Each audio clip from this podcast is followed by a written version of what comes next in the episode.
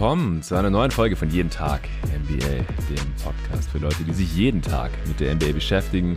Und wir beschäftigen uns heute zum allerletzten Mal mit der NBA-Saison 2021-22, denn die Finals sind vorbei und die Golden State Warriors sind der NBA-Champ 2022. Sie haben auch Game 6 gewonnen, jetzt das dritte in Folge wieder in Boston. Und das werden wir jetzt natürlich äh, besprechen und nochmal ein bisschen analysieren, diese Finals rekapitulieren, äh, wie die Warriors hier 103 zu 90 und damit auch die Finals gewinnen konnten. Steph Curry ist äh, zum ersten Mal in seiner Karriere Finals MVP und nachdem er hier eine überragende Serie hingelegt hat.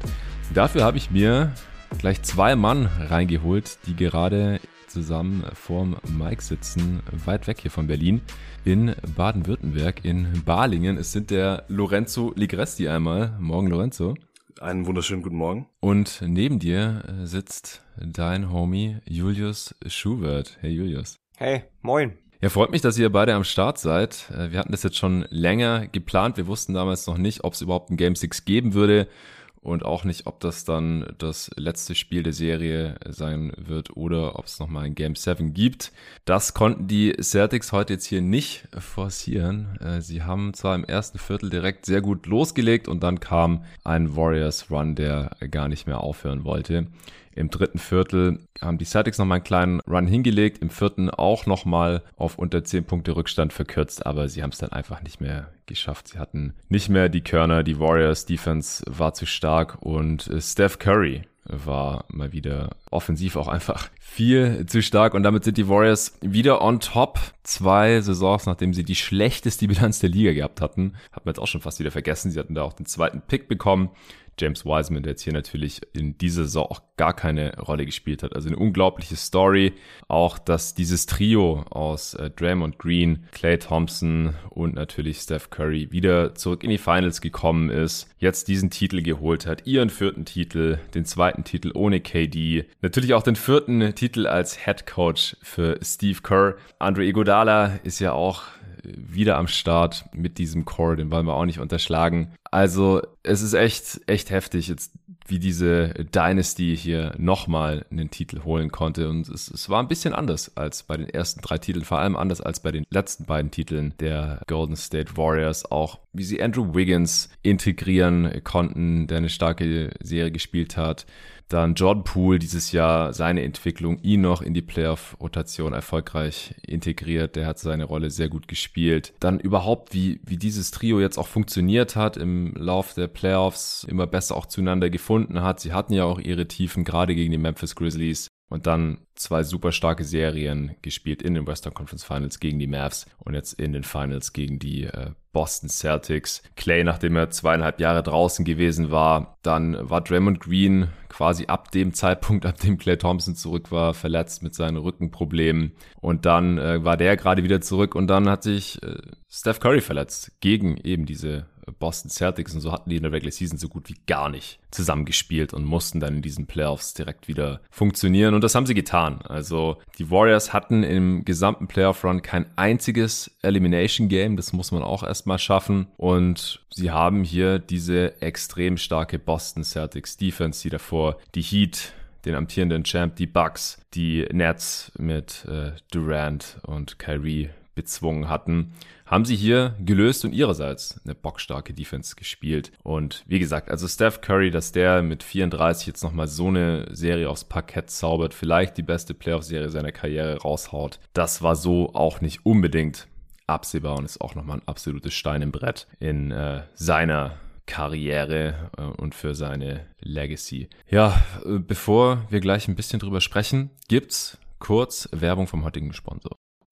Wie aufmerksame Hörerinnen und Hörer wissen, beschäftige ich mich viel mit Ernährung. Das kommt zum einen daher, dass mein familiärer Background ja im Lebensmittelhandel ist und ich einfach darauf achte, was ich meinem Körper zuführe. Als Sportler, aber auch einfach so, als Mensch. Weil meine Verlobte da ähnlich tickt und wir uns zum Glück beim Thema Essen und Snacks sehr einig sind, haben wir uns total gefreut, als wir Coro entdeckt haben. corodrogerie.de ist ein Food-Online-Portal, hier aus Berlin, wo man viele gesunde Zutaten und Snacks günstig bestellen kann. Vielleicht fragst du dich ja auch, wieso Lebensmittel in winzigen Packungsgrößen abgefüllt werden und warum dich ein Labyrinth aus Handelsstufen vom Ursprung deiner Alltagshelfer trennt und weshalb gute Qualität und faire Preise scheinbar unvereinbar sind. Coro denkt deshalb Handel neu und bietet große Packungen Nüsse, Trockenfrüchte, Superfoods, Proteinriegel, biologische und vegane Lebensmittel und dergleichen günstig an. Coro bezieht die Produkte direkt beim Hersteller, also bei den Landwirten. Die Preise sind transparent und Preisänderungen können über Preisentwicklungsgraphen inklusive Erklärungen nachvollzogen werden. Sehr cool. Ich bin ständig am Snacken und weil ich meinem Körper über die Jahre immer weniger ungesundes Zeug zumute, esse ich eh ständig Nüsse und Trockenfrüchte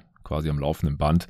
Also warum nicht gleich ein ganzes Kilo bestellen? Dass die Verpackung dabei nicht so fancy aussieht, ist auch egal, weil die Tüte, beziehungsweise in dem Fall sind es fast schon Säcke, eh direkt im Schrank verschwinden. Mit meinem Gutscheincode NBA bekommt ihr 5% auf eure Bestellung und unterstützt dabei noch diesen Pod. Also einfach mal auf Coro Drogerie K-O-R-O Drogerie.de vorbeischauen. Eure Bestellungen gehen direkt an euch raus und ab 100 Euro Einkaufswert sogar kostenlos. Bei der letzten Bestellung haben wir uns haufenweise leckeres Zeug gegönnt. Also da kommt man eigentlich auch relativ schnell auf 100 Euro, ehrlich gesagt. Muss man aber natürlich nicht. Zum Beispiel Bio-Mango-Streifen. Direkt ein Kilo Crunchy Bio Erdnussmus, 500 Gramm. Die Medjool Datteln Premium Large mit Stein, ein Kilo kann ich extrem empfehlen gepuffte Bio-Banane, 500 Gramm. Also anstatt irgendwelche Süßigkeiten, die voller raffinierten Zucker sind, ungesund wie Sau, eurem Körper gar nichts geben, kann ich solche Sachen echt empfehlen. Oder Nüsse, klar, Macadamia-Kerne gleich 500 Gramm, diverse Proteinriegel, Cashewnüsse, gleich ein ganzes Kilo, Mandelkerne, Kilo, Erdnusskerne, Kilo, verschiedene Nussmixe und da gibt's noch viele, viele andere Sachen. Das waren jetzt nur die Sachen, die wir uns hier schon bestellt haben. Also Gutscheincode NBA auf corodrogerie.de und Link und diesen Gutscheincode findet ihr wie immer auch in der Beschreibung dieses Podcasts. So, das war's auch schon. Lorenzo, du darfst mal hier den Anfang machen als äh, Sportjournalist. Was sind deine ersten Gedanken zu Game 6 und dann gerne auch zu diesen Finals im Allgemeinen? Ja, ich finde, du hast es gerade schon ganz gut angeschnitten. Es war einmal mehr auch heute jetzt mit diesem, mit diesem Monster Run, den sie gestartet haben, nachdem der Start ja echt schlecht war aus Warriors Sicht, nochmal deutlich zu sehen, dass das einfach ein Team ist, das durch die Erfahrung und durch die durch die gemeinsamen äh, auch Erfahrungen wahrscheinlich und diese Eingespieltheit des Cores über Jahre hinweg, dass sowohl der Core als auch die neuen Rollenspieler, zum Beispiel Wiggins, es weiß einfach jeder genau, was seine Rolle ist. Jeder spielt diese Rolle gut, nimmt sie an, führt sie perfekt aus und das war dann, glaube ich, heute im, gerade im Kontrast zu den Celtics ähm, einmal mehr zu sehen, was diese Warriors jetzt auch in dieser Saison, vor der ja niemand geglaubt hätte, dass sie in die Finals kommen, geschweige denn tatsächlich den Titel holen können, angeführt von, ah, 34-jährigen Steph. Gerade, ich will ganz kurz einhaken oder widersprechen, gerade hat auf Twitter ein äh, Supporter von jeden Tag NBA geschrieben, dass er uns Props gibt dafür. Also ich habe mit dem Kollegen Patrick Preis die Preview für die Warriors aufgenommen damals und haben wir gesagt, es ist möglich, wenn alles zusammenpasst bei den Warriors. Also wenn alle Rädchen ineinander greifen, wenn Steph nochmal eine geile Saison spielt, wenn Draymond nochmal eine geile Saison spielt, wenn Clay einigermaßen zurückkommt und halt die Rollenspieler performen, dass die Warriors in die Finals kommen und um den Titel mitspielen. Also es war ein Hot Take damals. Wir haben auch gesagt, da muss echt alles perfekt laufen, aber äh, dass niemand mit gerechnet hat, da, da wollte ich mal kurz widersprechen. Okay, okay, okay, sorry. Dann Hut ab. ähm, aber ihr hattet das dann als, als Best Case wahrscheinlich formuliert und das wird ja, ja, genau, das war der Best zusammenlaufen Case. muss. Exakt, exakt. Ja, es war einfach beeindruckend zu sehen, auch heute in dem Spiel, in den Playoffs generell, du hast gerade gesagt, kein einziges Elimination Game. Ähm, Julius und ich haben gerade noch drüber gesprochen, dass in, in keiner der Playoff-Serien sie so wirklich, also er hat es auf, auf Instagram gerade geschrieben gehabt, in keiner der Playoff-Serien waren sie so richtig unter Bedrängnis und haben immer Wege gefunden und ähm, ja, am Ende einfach ein Titel, der aus, aus vielen verschiedenen Perspektiven ähm, eine ziemliche Tragweite wahrscheinlich haben wird und jetzt schon hat. Ja, auf jeden Fall. Also ich, ich finde, gegen Memphis, da sahen sie teilweise noch am meisten im Bedrängnis aus, von allen Runden. Also Denver, klar, das, das war äh, kein wirklicher Gegner, 3-0 Führung ähm, und dann am Ende in 5. Dann äh, Memphis, also wenn Ja sich nicht verletzt hätte, hätte es, glaube ich, nochmal richtig spannend werden können. Und auch dieses Whoop der Trick Game, wo sie total unter die Rede gekommen waren. Es gab einfach, das habe ich damals im Pod auch gesagt, es gab wenig NBA-Champs, in der NBA-Historie, die so eine Klatsche bekommen hatten und dann trotzdem noch Champ geworden sind. Das haben sie jetzt bewiesen, dass das auch geht, dass das auch möglich ist. Also sind da, glaube ich, auch nicht das erste Team, aber es ist halt schon relativ unwahrscheinlich, wenn man mal so auf die Fresse bekommen hat, äh, dass man dann noch, ja, dass man dann die Qualitäten halt auch hat, ähm, vier Runden zu gewinnen, 16 Siege zu holen in den Playoffs. Dann gegen die Mavs waren sie ja wieder ultra dominant. Das war leider keine spannende Serie. Und jetzt auch die die Finals. Also alle Siege der Warriors, auch die der Celtics, ehrlich gesagt, waren immer zweistellig, immer mit zehn Punkten Abstand mindestens. Aber letztendlich war es ja dann doch relativ deutlich hier, auch gegen Boston, dass sie das bessere Team waren, dass auch Steph der beste Spieler dieser Serie war. Julius, äh, jetzt vielleicht noch aus deiner Basketball-analytischen Sicht, was nimmst du so hier mit aus diesen Finals und vielleicht auch aus Game 6? Ich denke, was man, was man äh, sehr gut daraus mitnehmen kann, ist, dass die Warriors einfach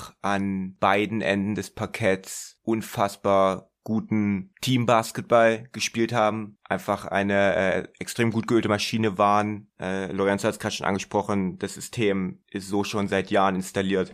Die Spieler kennen sich blind und ja, dass die Warriors einfach die beste Defensive der NBA offensiv äh, gebrochen haben und und dass sie auf der anderen Seite Spieler wie Tatum äh, und Brown, die beide absolut überragende Playoffs bis zum bis zum Zeitpunkt der, der Finals gespielt haben, ja, haben wie deutlich schlechtere Spieler aussehen lassen und das. Ja, dieses Celtics-Team kaum wieder zu erkennen war im Vergleich zu dem Celtics-Team, was quasi den Osten gewonnen hat und äh, ja, das haben sich die Celtics sicherlich auch zu einem Teil selber auf die Fahne zu schreiben und da sind sie auch selber schuld daran, aber ich glaube, dass die Warriors, ja, dann einen riesigen, riesigen Einfluss drauf gehabt haben. Ja, definitiv. Also hier sind einfach zwei extrem starke Defenses aufeinander getroffen also die beiden besten Playoff-Defenses wahrscheinlich. Zumindest in dieser Saison. Was äh, bei den Celtics ja auch nach der Regular Season so zu erwarten war, wo es auch personell weniger verwundert. Gerade wenn man sich die letzten Monate angeschaut hat. Bei den Warriors, da musste man erst noch schauen, halt wie gesagt, wie das halt dann alles zusammenläuft. Mit Clay, Curry und Draymond, die man einfach nur wenige Possessions in der Regular Season und halt in den letzten äh, zweieinhalb Jahren, drei Jahren jetzt eigentlich schon zu diesem Zeitpunkt zusammen verteidigen sehen hat. Ähm, das musste man erst nochmal sehen, dann auch wie Poole da integriert wird und ähm, dann auch nach der Gary Payton Verletzung, das war natürlich jetzt auch nochmal ein riesen Gamechanger, dass der zurückkommen konnte. Also der hatte defensiv und auch teilweise offensiv schon einen massiven Impact, gerade für so einen Rollenspieler, für die Golden State Warriors, auch Andrew Wiggins, Draymond, der einfach immer noch auf einem unfassbaren Level verteidigt, Steph Curry, der zwar immer wieder attackiert wurde, aber auch extrem stark dagegen gehalten hat. Äh, Clay hatte seine Stops, auch wenn er lange nicht mehr der All-Defense-Team-Level-Defender ähm, ist, der noch vor seinen Verletzungen war. Also die Warriors haben auch nochmal bewiesen, dass sie immer noch ein absolutes äh, Elite-Playoff-Defense-Team sein können. Und das hat diese Celtics-Offense, vor allem die Half-Court-Offense, und sie haben sich da oft selbst das Leben ein bisschen schwer gemacht, äh, worauf du gerade schon angesprochen hast, Julius, und was wir im Pod auch immer wieder angesprochen haben, dass sie einfach langsam gespielt haben, immer ins Halbfeld gegen diese Warriors Defense und dann versucht haben, Mismatches zu attackieren, Switches zu forcieren und die Warriors haben da einfach ähm, sehr gute Gegenmittel gefunden, versucht das zu vermeiden, überhaupt in diese Mismatches reinzukommen, wenn sie da waren haben sie das sehr oft perfekt verteidigt. Also schematisch und auch was die Execution angeht, waren die Warriors dann auch defensiv äh, diesen Boston Celtics in den Finals doch nochmal überlegen. Also ich will nochmal den Disclaimer dazu sagen, dass Robert Williams für mich so ein bisschen der X-Faktor bleibt in dieser Serie für die Boston Celtics. Es könnte sein, dass wenn er irgendwie in der Lage gewesen wäre, rein körperlich 40 Minuten im Schnitt zu spielen oder so, dass es nochmal ein bisschen anders ausgesehen hätte, weil man muss gegen Steph Curry einfach Druck aufbauen in der Defense, sonst schießt er dich ab. Das haben wir in diesen Finals einfach nochmal gesehen.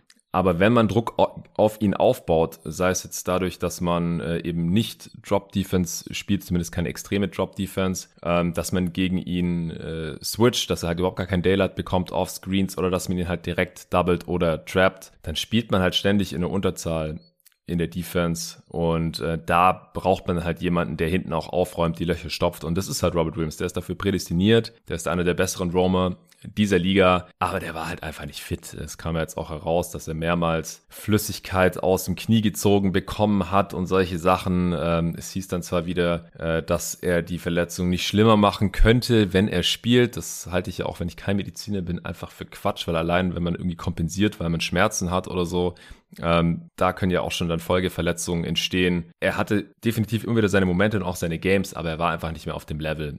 wie als er fit war vor seiner Meniskusverletzung noch in der Regular Season. Also ihn in, bei, in, in Topform, bei hundertprozentiger Gesundheit hätten die Celtics einfach gebraucht gegen diese Warriors Offense, gegen Steph Curry, um halt einfach ein einigermaßen erfolgreiches Scheme gegen Curry spielen zu können. Aber man hat, finde ich, auch mal wieder gesehen, dass es einfach nicht so wirklich ein gut funktionierendes Scheme gegen Steph Curry gibt, oder Julius, wie siehst du das? Ja, also zum Beginn der Serie haben sie es ja zum absolut überwiegenden Teil mit, mit einer Drop-Defense probiert, die zuerst super tiefer, dann im, im Verlauf von äh, der zweiten Hälfte von Spiel 1 und dann Spiel 2, 3 und 4 dann immer höher wurde. Dann ja. haben sie angefangen in Spiel 5 ähm, ja deutlich aggressiver zu spielen. Das sah dann schon mehr nach Hedge Defense aus. Da waren teilweise auch Blitzes mit dabei. Heute war es auch super abwechslungsreich. Also es waren waren Szenen dabei, wo sie wo sie weiter in einem Drop verteidigt haben. Wir haben heute deutlich mehr Switches gesehen. Also super häufig, dass Steph Curry dann eins gegen eins Aktion hatte gegen Al Horford, ja. zum Beispiel doch gegen Robert Williams, wo Curry dann heute äh, das wunderbar gemacht hat, dass er immer wieder den Korb attackiert hat, ähm, mit einem Drive nach dem anderen da da direkt in, in das Herz der Defense reingestochen ist, äh, auch dann ja Kapital geschlagen hat, dass die Help Defense einfach nicht da war heute an Bostons Stelle. Wir hatten auch wieder einige Hedges mit dabei, äh, die dann in 4 gegen 3 Übersituationen geendet sind. Also die Celtics haben da was versucht, aber es hat, äh, egal was sie heute probiert haben, es hat nicht funktioniert und das ist auch das Bild der gesamten Serie gewesen. Es gab keine Taktik, die Steph Curry dazu gebracht hat, ja, nicht gut zu spielen und selbst in dem einen Spiel, wo er, wo er große Probleme hatte, hat sich das ja nicht wirklich gelohnt, weil die Teamkollegen daraufhin zu, zu super vielen freien Räumen kamen, immer wieder Kapital durchschlagen konnten. Ja. Also ja, das ist äh, so die, die eine große oder eine der großen Stories äh, dieser Finals, dass quasi Steph Curry machen konnte, machen konnte, was er wollte. Ja, genau. Und ich habe es natürlich nicht für ausgeschlossen gehalten, aber ich habe immer im Pod gesagt, ich muss das mal noch sehen, dass er gegen so eine Top-Defense dann ohne einen äh, Kevin Durant wirklich konstant, dominant, offensiv agieren kann, weil er ist halt schon so dominant, wie er jetzt aufgetreten ist, auch mit den Finals, die er gespielt hat, mit den ganzen Punkten, die, die er gemacht hat, ist er halt ein Outlier, weil er halt nicht physisch dominiert. Also er, er ist halt ein Guard, so um die 1,90, ähm, der zwar auch einen Drive hat, nach wie vor, aber jetzt halt nicht so ein Inside-Out-Game aufzieht, sondern halt Outside-In. Da ist er einfach unglaublich abhängig von seinem Jumper beziehungsweise von seiner Gravity. Und ja, wir haben gesehen, in Spiel 5, wenn sein Jumper mal nicht fällt, 0 von 9 Dreier, dann ist er trotzdem massives Plus in der Offense, weil äh, er halt trotzdem so verteidigt wird, als würde jeder halbwegs offene Dreier reinfallen können, was ja auch der Fall ist. Also ich meine, selbst wenn er 0 von 9 ist beim 10. Dreier, wenn er halbwegs offen ist, hätte ich trotzdem noch Angst anstelle der Celtics. Und daraus ergeben sich dann halt immer wieder gute Looks für seine Teammates. Gerade Andrew Wiggins war der in Spiel 5, äh, der, der da massiv Kapital draus geschlagen hat. Auch an der Stelle nochmal, da haben ja dann ein paar Leute auf Twitter geschrieben. Einer hat sogar direkt gefragt, so, hey, äh, sollte Andrew Wiggins nicht Finals MVP werden? Da habe ich auch gedacht, haben wir nichts gelernt aus 2015?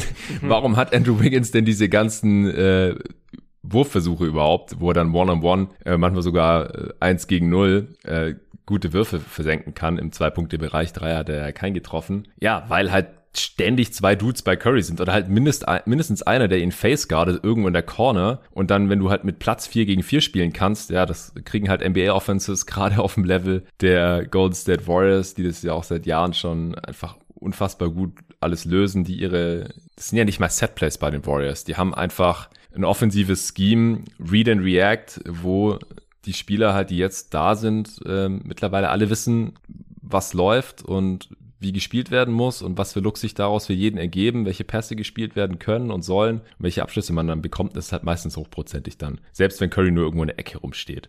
Also für mich hat es hier auf jeden Fall nochmal was gezeigt, was, was wir so von Curry noch nicht abschließend gesehen hatten. Oder wie geht's dir da, Lorenzo? Ich ich weiß gar nicht, wir hatten da noch nie drüber gesprochen. Äh, du kennst vielleicht meine Meinung aus dem Pod. Wie hattest du Curry gesehen und wie siehst du ihn da jetzt? Hat sich da irgendwas bei dir verändert oder hat sich das einfach nur bestätigt? Ich hatte schon, also dadurch, dass ich, dass ich 2015, 16 war so meine erste NBA-Saison, die ich so richtig aktiv verfolgt habe, deswegen die 2015er Finals, äh, diesen ersten Titelrun, habe ich dann in der Nachbetrachtung mir auch das eine oder andere Game noch angeschaut und, und viel drüber gelesen, mhm. aber so wirklich beurteilen, was damals äh, abging und natürlich auch Zeit, vom Zeitgeschehen her, wie die Wahrnehmung für Curry war, das kann ich leider nicht.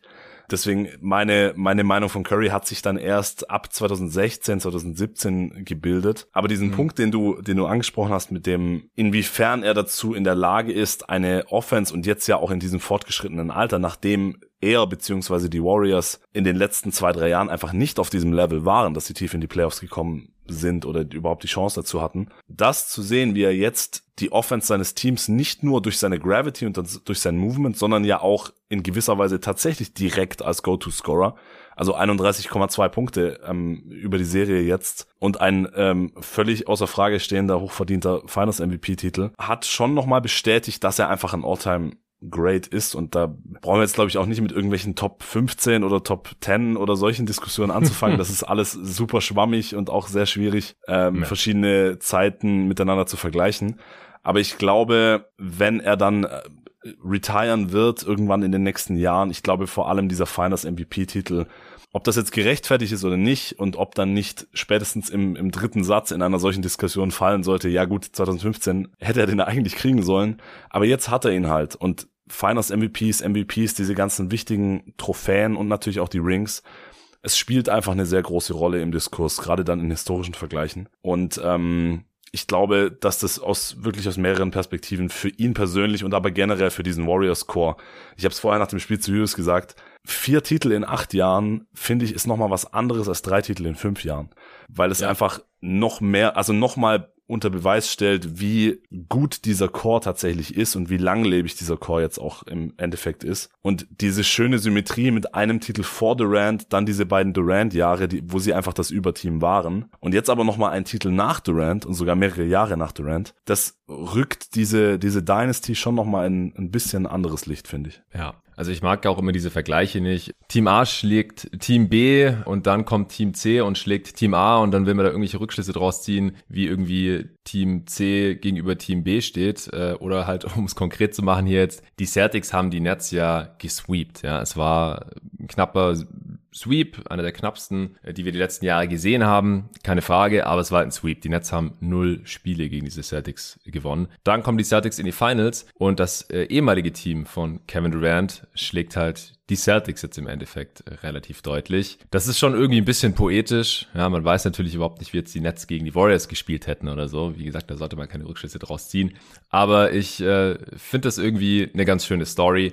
Und ansonsten wie krass ist Steve Kerr nochmal, ja, also jedes Mal, wenn er mit den Warriors in die Playoffs gekommen ist, also wenn er einen Contender hatte zur Verfügung oder einfach nur ein Playoff-Team, dann sind die in die Finals gekommen. Sechsmal. Und viermal davon haben sie gewonnen. Also das, das ist halt auch äh, echt nicht zu verachten. Und wie gesagt, die Konstanten sind halt allen voran Steph, äh, dann natürlich Draymond Green und halt auch Clay, der jetzt hier nicht die, nicht die Serie seines Lebens gespielt hat. Heute auch wieder 5 von 20 aus dem Feld für 12 Punkte, hat jetzt im Endeffekt auch keine effiziente Serie gespielt. Äh, Draymond Green hatte seine Stinker auch in dieser Serie.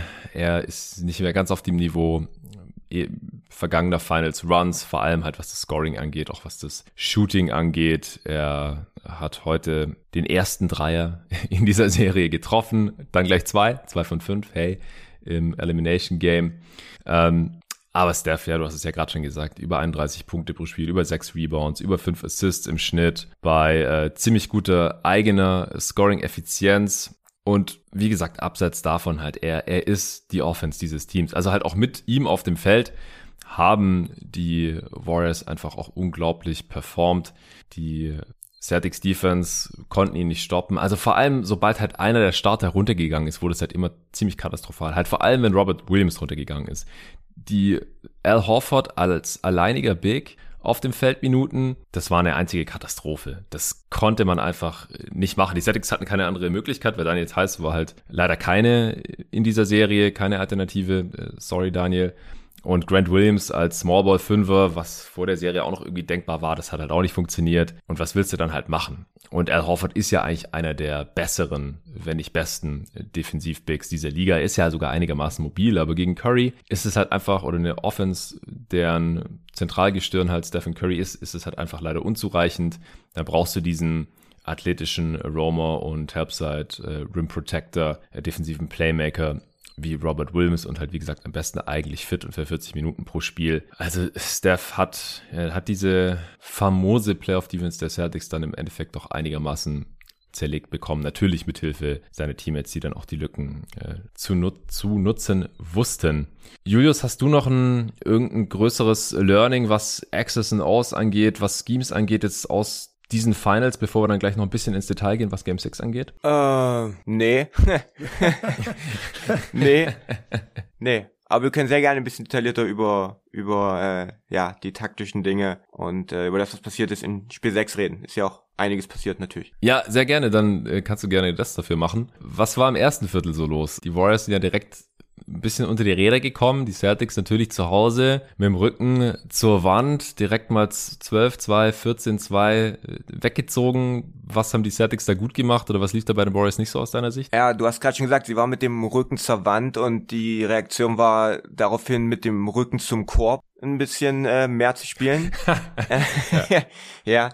Also wir haben in den ersten drei Minuten äh, mehr Post-ups gesehen der Celtics, als sie ähm, geaveraged haben im ja in den ersten fünf Spielen der Serie. Und pro das Spiel. ist ja mhm. wie bitte? Pro Spiel, ja. Also genau. als sie pro Spiel im Schnitt hatten, ja. Genau. Und das kam schon ein bisschen überraschend und man hat gesehen, dass die, dass die Warriors darauf auch nicht so wirklich vorbereitet waren. Vor der Serie einer der Gründe, warum, warum viele die, die Celtics vorne hatten. Übrigens auch der Mann, der hier gerade neben mir sitzt, um das mal noch mit einzuwerfen. Ja, genau. Was waren denn eure Tipps vor der Serie? Jetzt hier mal Full ich Disclosure, habe, bitte. Ich, ich habe Warriors in sieben gesagt. Ich auch. Äh, ich hatte Boston in sechs. Uh, ja. Okay.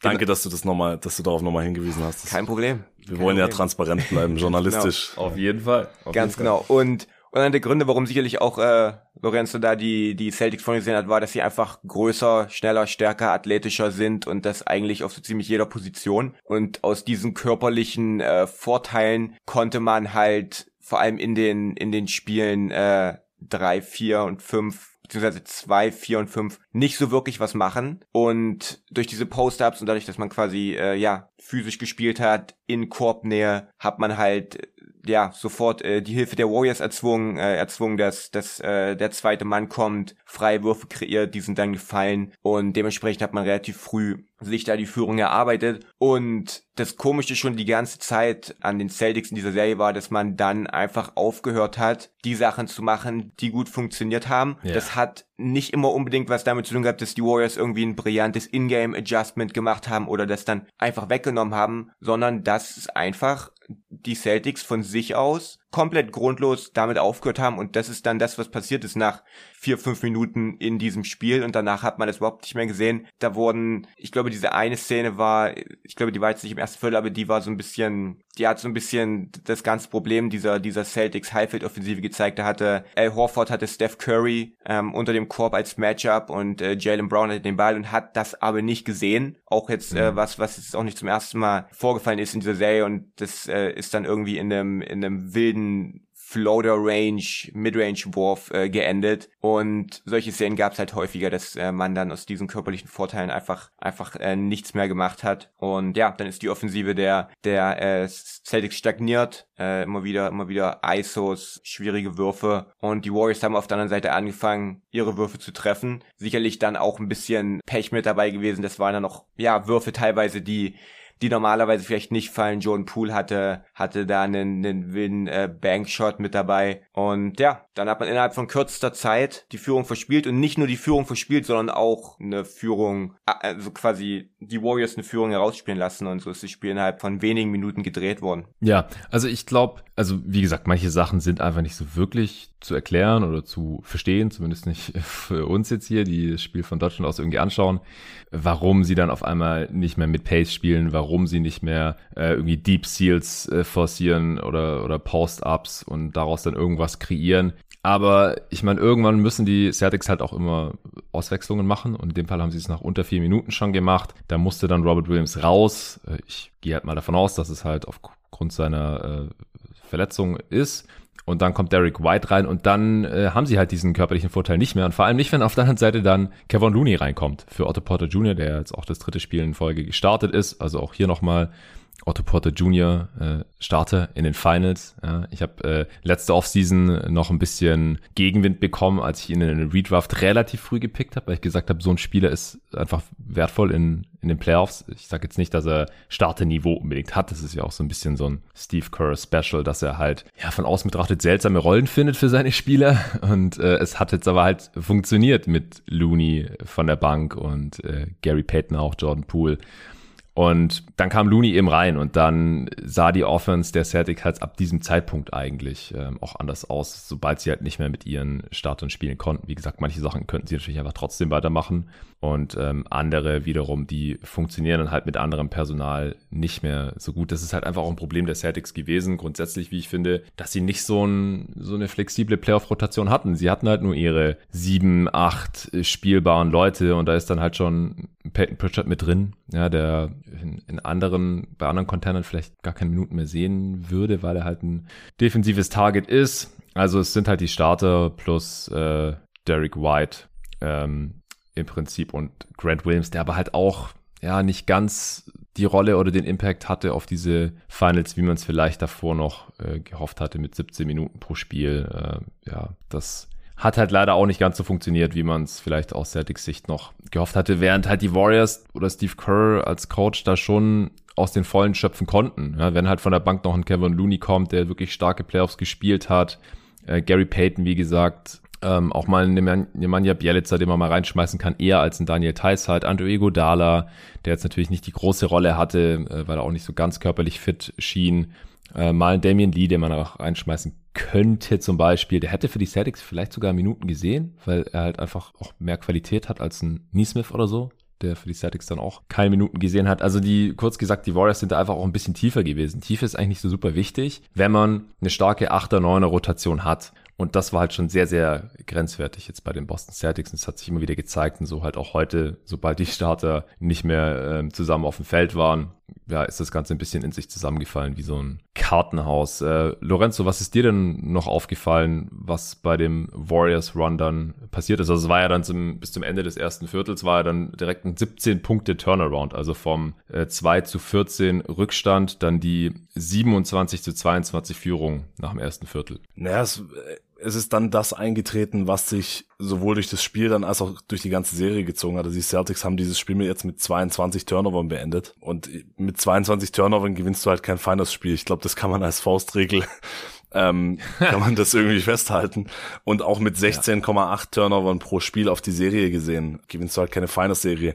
Gegen ein Golden State-Team, das ja selber sehr, sehr Turnover-prone ist, aber eben das mit, mit 13,8 war, ja, 13,8 auf die Serie es ein bisschen mehr im Rahmen gehalten hat und es wurde mit jeder langsamen Half-Court Possession, was Hughes gerade angesprochen hat, dass es dann immer mehr ISOs waren, immer mehr schwierige Würfe, wurde halt mit jeder dieser Possessions die, die Playmaking-Limitationen vor allem von Tatum und Brown, also so sehr man Tatum auch loben muss, welche Fortschritte er in dem, äh, in dem Aspekt gemacht hat in diesem Jahr. Und auch Game One zum Beispiel war ja ein überragendes Playmaking-Game von ihm. Aber heute war jetzt wieder so ein, so ein Spiel, wo häufig entweder Passfenster gar nicht erst gesehen wurden oder eben Bälle einfach weggeschmissen wurden oder man dann zwischenzeitlich vergessen hat, wie man dribbelt oder selbst wenn Pässe dann nicht zu Turnovern geführt haben, waren ganz viele Pässe dabei, die dann eben nicht in die Shooting Pocket kommen oder nicht schön in den Lauf kommen, damit man, damit der Passempfänger direkt zum Korb ziehen kann, sondern die dann das Spiel noch mal langsamer machen, als es sowieso schon ist. Und ähm, das war dann gerade im Kontrast zu den Warriors, wo halt alles ständig in Bewegung ist. So die Warriors schmeißen auch viele Bälle weg und sind auch oft sloppy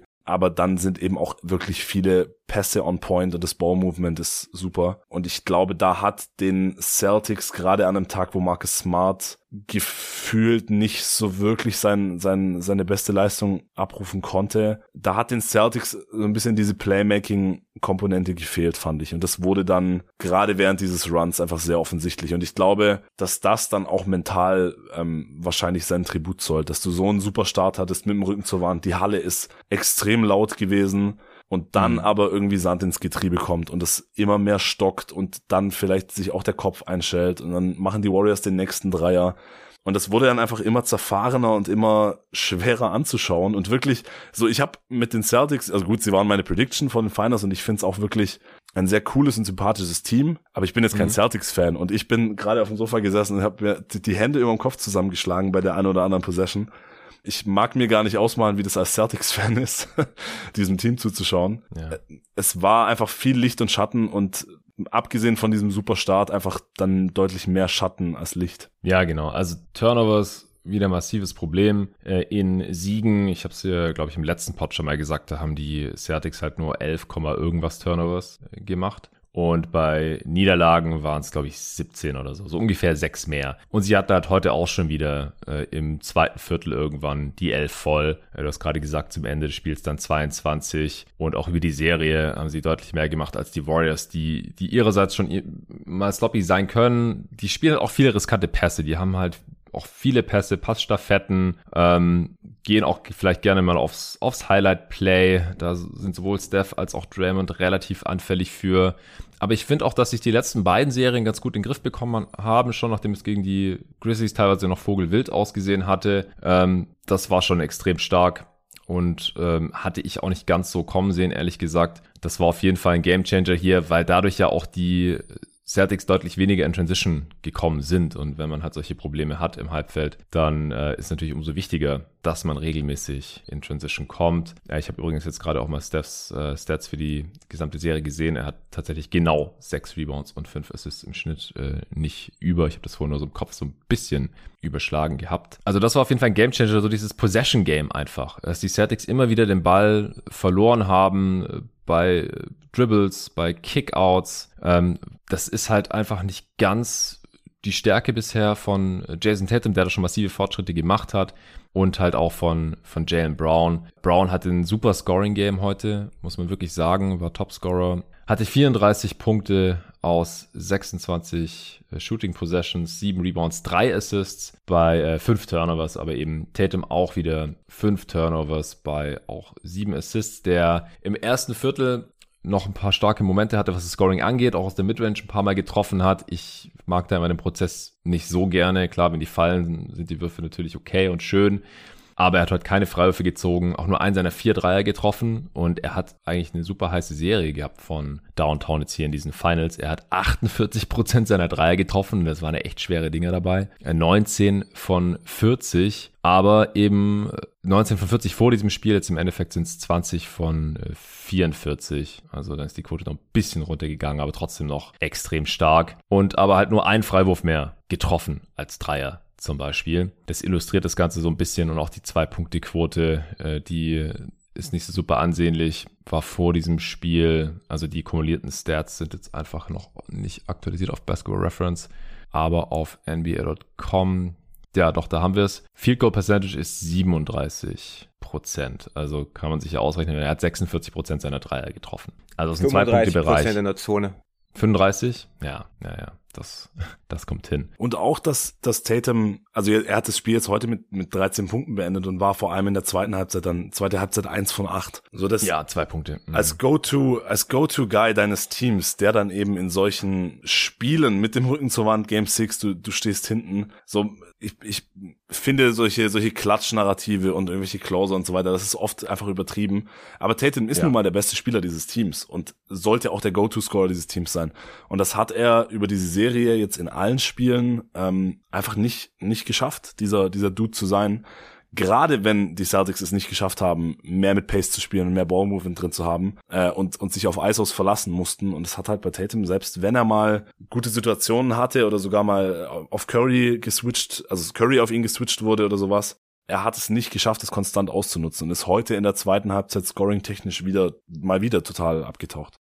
Ja, also ich glaube, da kommen mehrere Sachen zusammen. Also zum einen schien er irgendwie angeschlagen zu sein. Ist jetzt natürlich nichts bekannt. Mal sehen, was da noch rauskommt jetzt im Nachhinein. Aber er hat sich ja gegen die Heat seine Schulter verletzt. Und ich kann mir schon vorstellen, dass das sein Game irgendwie so ein bisschen beeinträchtigt hat. Gerade beim Drive, ja, wenn wenn die Schulter nicht ganz fit ist und du hast da vielleicht auch Schmerzen beim Kontakt oder so. Also sein Shooting hat es anscheinend nicht beeinflusst, weil sonst triffst du nicht 46 Prozent bei so schweren Attempts und bei so einem Volumen.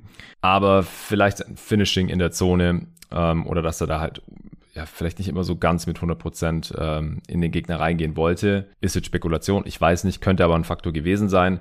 Äh, und dann, dass er einfach unglaublich viele Minuten gegangen war schon zu diesem Zeitpunkt. Ähm, ich habe neulich mal eine Grafik gesehen, da hatte Tatum schon die meisten Minuten aller Spieler nach äh, so und so viel Spieltagen in den Playoffs und das war nicht knapp. Was war das? Der letzten 20, 30 Jahre. Also da waren halt wirklich, äh, da waren noch Namen mit drauf, die vor 20 Jahren halt äh, in den Finals waren. Ich kann es gerade nicht mehr mit hundertprozentiger Sicherheit sagen, ich habe leider keinen Screenshot gemacht oder sowas.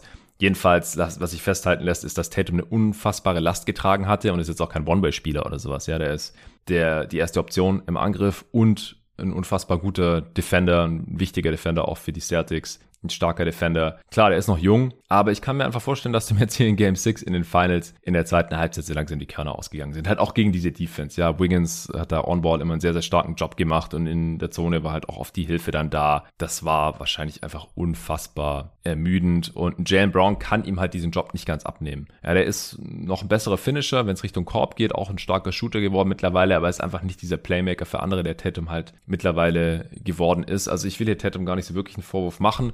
Wobei man auch ein bisschen festhalten muss, dass er halt noch nicht ganz diese Undeniability mitbringt, äh, die man halt als ja, absoluter Superstar haben muss, wenn man dann halt auch in, in den Playoffs 16 Spiele gewinnen will. Äh, zumindest hat er es jetzt halt so nicht zeigen können. Wie gesagt, vielleicht lag es nicht unbedingt am Skillset, auch wenn Finishing und der Drive noch so ein bisschen seine äh, Achillesferse zu sein scheint oder allgemein halt so Two-Point-Scoring, Two-Point-Finishing, weil in der Midrange ist er halt auch nicht gerade tödlich. Der Dreier ist, ist wie gesagt am Start, Playmaking auch stark verbessert und klar, er, er hat schon einen Drive, aber ähm, ich habe auch gesehen nach Spiel 5, dass er in den gesamten Finals noch keinen einzigen Dank hatte und solche Sachen. Also das, das zeigt halt so ein bisschen, dass er halt nicht mehr ganz er die Kraft oder halt das Vertrauen vielleicht in den Körper hatte, um halt auch explosiv am Korb noch zu finishen. Also ich glaube, Tatum wird sich auch noch weiter verbessern. Das ist auch unfassbar, wo der jetzt hier schon stand und wie oft er schon in den Eastern Conference Finals war und jetzt auch schon in den Finals war. Ähm, und wir haben jetzt gerade neulich erst die Redraft 2017 gemacht. Das ist erst fünf Jahre her und da war Jason Tatum halt drin. Er ist ganz klar der beste Spieler dieser Class.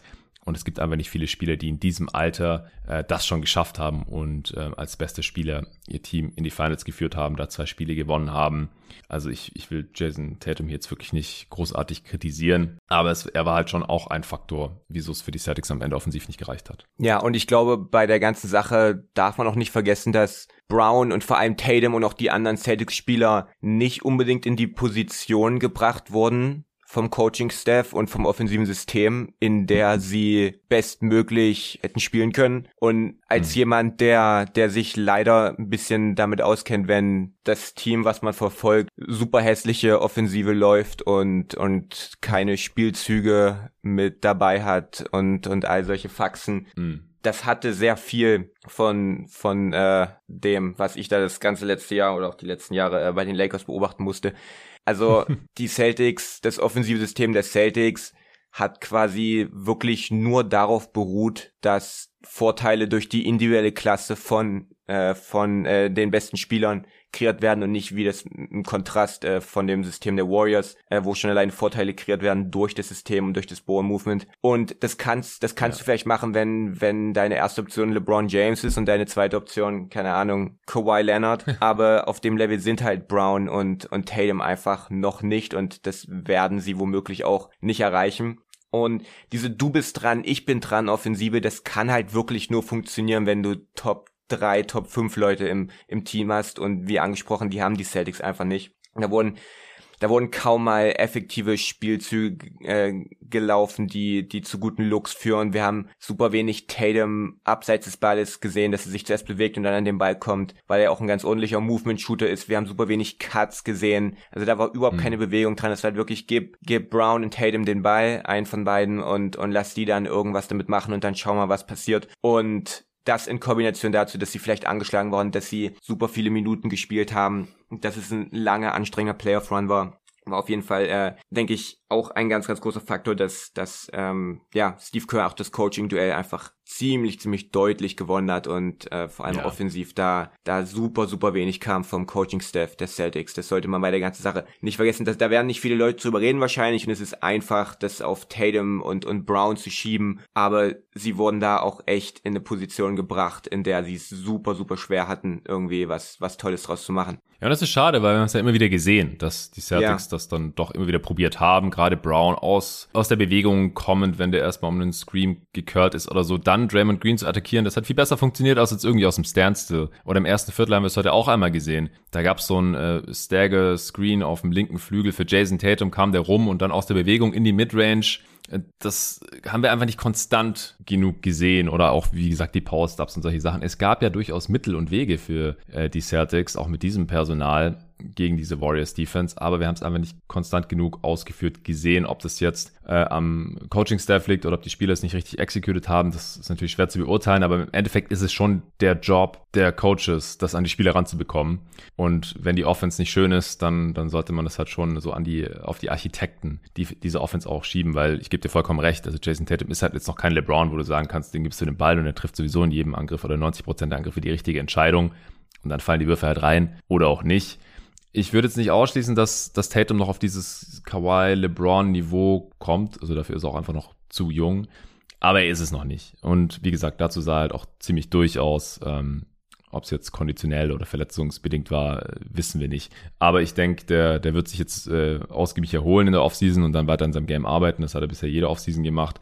Dann bin ich sehr gespannt, wie er zurückkommt in der nächsten Saison, ob er dann noch ein bisschen an äh, Finishing mit Contact in der Zone arbeitet und solchen Geschichten kann ich mir schon sehr, sehr gut vorstellen. Äh, kommen wir noch mal ein bisschen zurück zum Game. Also die Warriors haben, äh, um das erste Viertel abzuschließen, 11 zu 0 Run hingelegt, dann auch direkt äh, weitergescored im äh, zweiten Viertel. Die Celtics haben direkt einen Timeout genommen nach einer Minute ähm, irgendwann war dieser Run dann bei 21 zu 0 und die Warriors haben schon mit 15 geführt. 37 und die Celtics hatten immer noch 22 Punkte. Äh, und dann hat Udoka gleich nochmal ein Timeout genommen. Da waren noch nicht mal zwei Minuten gespielt im zweiten Viertel. Äh, war auch heftig, da kam ja auch Jordan Poole rein und hat äh, wildeste Dreier gechuckt und natürlich auch getroffen es ist halt schon auch übel, ja. Die Warriors, die haben schon Steph Curry, den besten Shooter all time, der unglaublich taffe Dreier auch trifft, aus vollem Lauf, in Transition und so. Und jetzt haben sie mit Pool halt nochmal so diesen, diesen Mini-Me davon, der halt reinkommt, wenn Curry sitzt, oder dann haben sie teilweise auch mit beiden gleichzeitig gespielt und der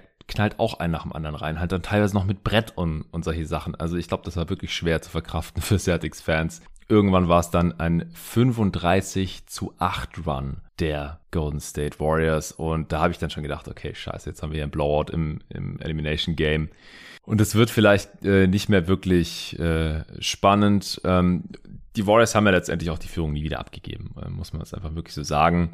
Aber die Celtics hatten noch ein, zwei Runs in sich. Ist euch da irgendwas aufgefallen? Also ähm, irgendwann war es auch ein 52 zu 19 Run der Warriors, also wie man es dreht und wendet. Das war einfach nur absurd, was die da mal wieder abgezogen haben. Aber bei den kleinen Runs der Celtics, was ist da aus eurer Sicht anders gelaufen? Ähm, ich weiß nicht, ihr könnt untereinander ausmachen, wer zuerst darauf antwortet. Schere, Stein, Papier.